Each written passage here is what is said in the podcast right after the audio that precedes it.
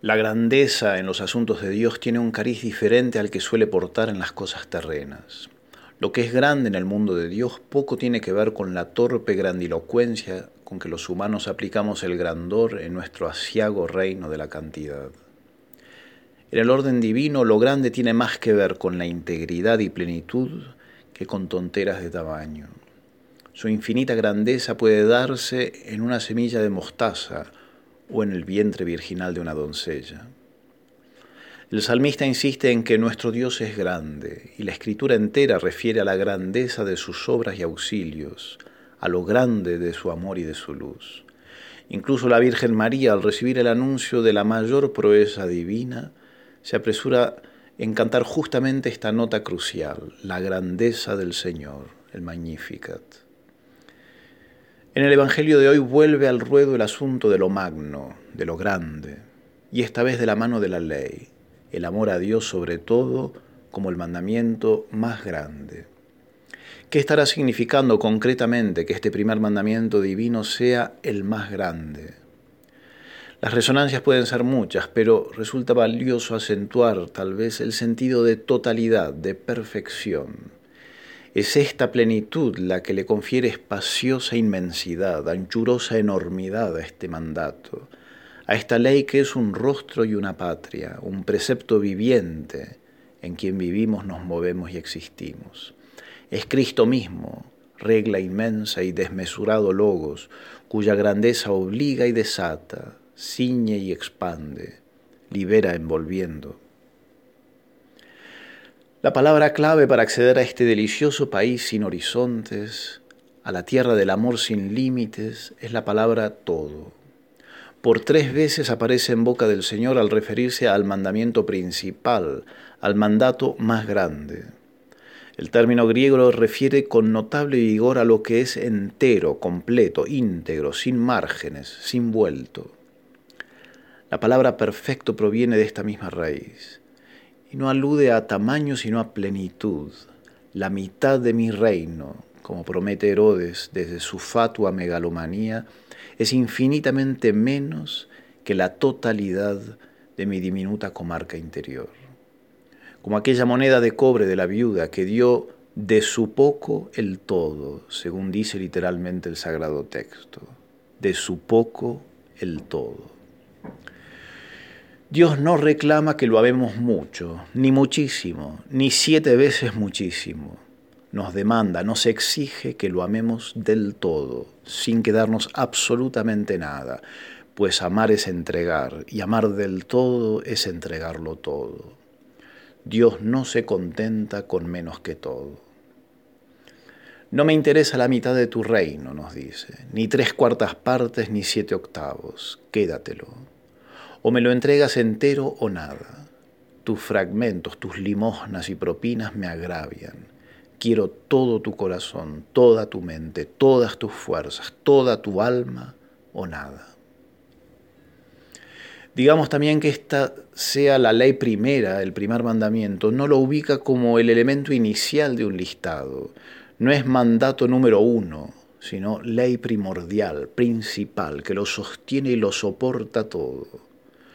Toda norma, todo precepto, toda virtud pende de este mandato fundante, como las piedras de un arco de la piedra angular.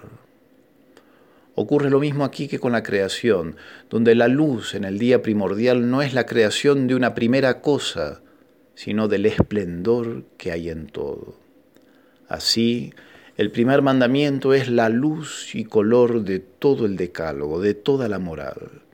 Sin él, todas las virtudes quedan a oscuras, en tinieblas y sombras de muerte.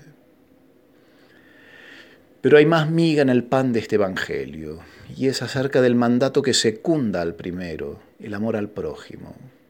El Señor va a decir algo muy preciso, muy exacto, que hoy suele entenderse con bastante distorsión. Dirá que el segundo mandamiento es semejante al primero. Emplea un término clave, el mismo que utilizará en el Génesis para explicar la creación del hombre a semejanza del Creador. La misma palabra que emplea infinidad de veces para decir el reino de los cielos se parece a tesoros, redes, granos de mostaza, dracmas, ovejas o lo que fuere. Es importante prestar atención al término para notar que no está diciendo que el segundo mandamiento sea igual al primero, sino todo lo contrario. Avisa que hay una desigualdad infinita, salvada por una proporción, una analogía, una similitud, un parecido, que tiene su razón de ser en tratarse del amor al que es imagen y semejanza de Dios.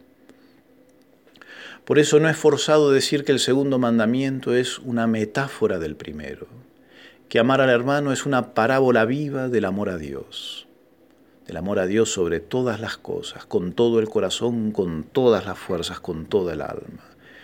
Y que como toda parábola, como toda analogía, esta sombra y figura del amor no puede existir más que como proyección de su arquetipo y matriz, que es el amor a Dios. Parecido no es lo mismo, nos dice el aforismo popular cuando se confunde a serrín con pan rallado. Y el hombre sabe desde la primera hora quién es el experto en confundir parecido con lo mismo. Satán, el distorsionador. Prueba del fruto y serás igual a Dios, ya no semejante, sino igual. Hoy susurra con parecido acento, prueba del fruto e igualarás ambos mandamientos.